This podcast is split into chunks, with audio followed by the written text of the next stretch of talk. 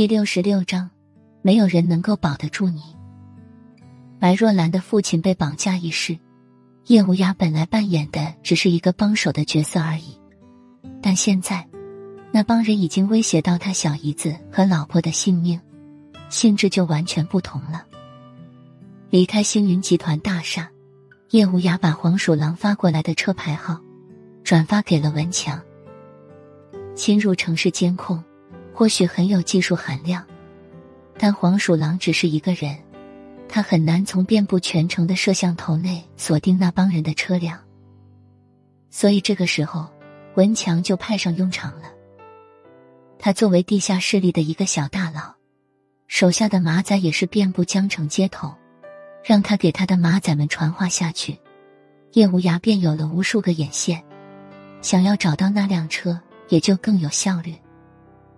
吩咐完一切事情，叶无涯此刻心里只有一个疑问：为什么白若兰大哥送给他的雕塑里面会藏有针孔摄像头？直觉告诉叶无涯，白若兰那远在国外的大哥，多多少少也会跟这件事有所关联。叶无涯并没有让白若兰去质问他的大哥，因为白若兰此刻的神经很脆弱。他爸被绑架的事情已经让他彻夜难眠，叶无涯不想再让他承受更多的打击，所以眼下最重要的，便是找到那辆车，从而找到那帮人的藏身之处。离开星云集团大厦，已经接近晚饭时间，叶无涯并没有回家，也没有去公司，而是驱车去了江城美术学院，因为自己林家姐妹受到了牵连。叶无涯现在要做的，便是保护他们的安危。抵达林墨的学校，刚好是下午五点钟。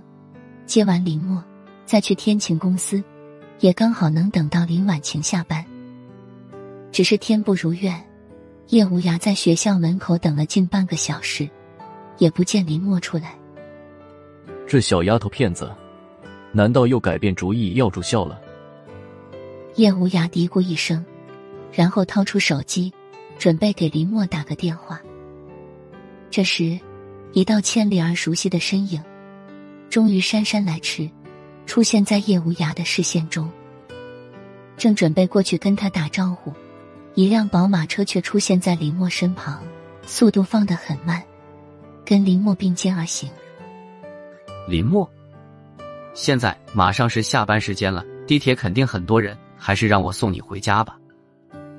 车窗打开，一个二十岁出头的青年一边开着车，一边对车窗外的林墨说道。林墨脚下一顿，瞪了他一眼，说了多少次我不要你送，我自己一个人回家。你到底是听不明白还是耳朵聋了？别跟着我了，你赶紧开车走吧，别把后面的车挡着。林墨满脸不耐烦的表情，说完，他迈步便往前走。还将耳机塞入耳中，声音调到最大，任凭车里的青年如何喊他叫他，他也完全听不见。林墨，你听我说。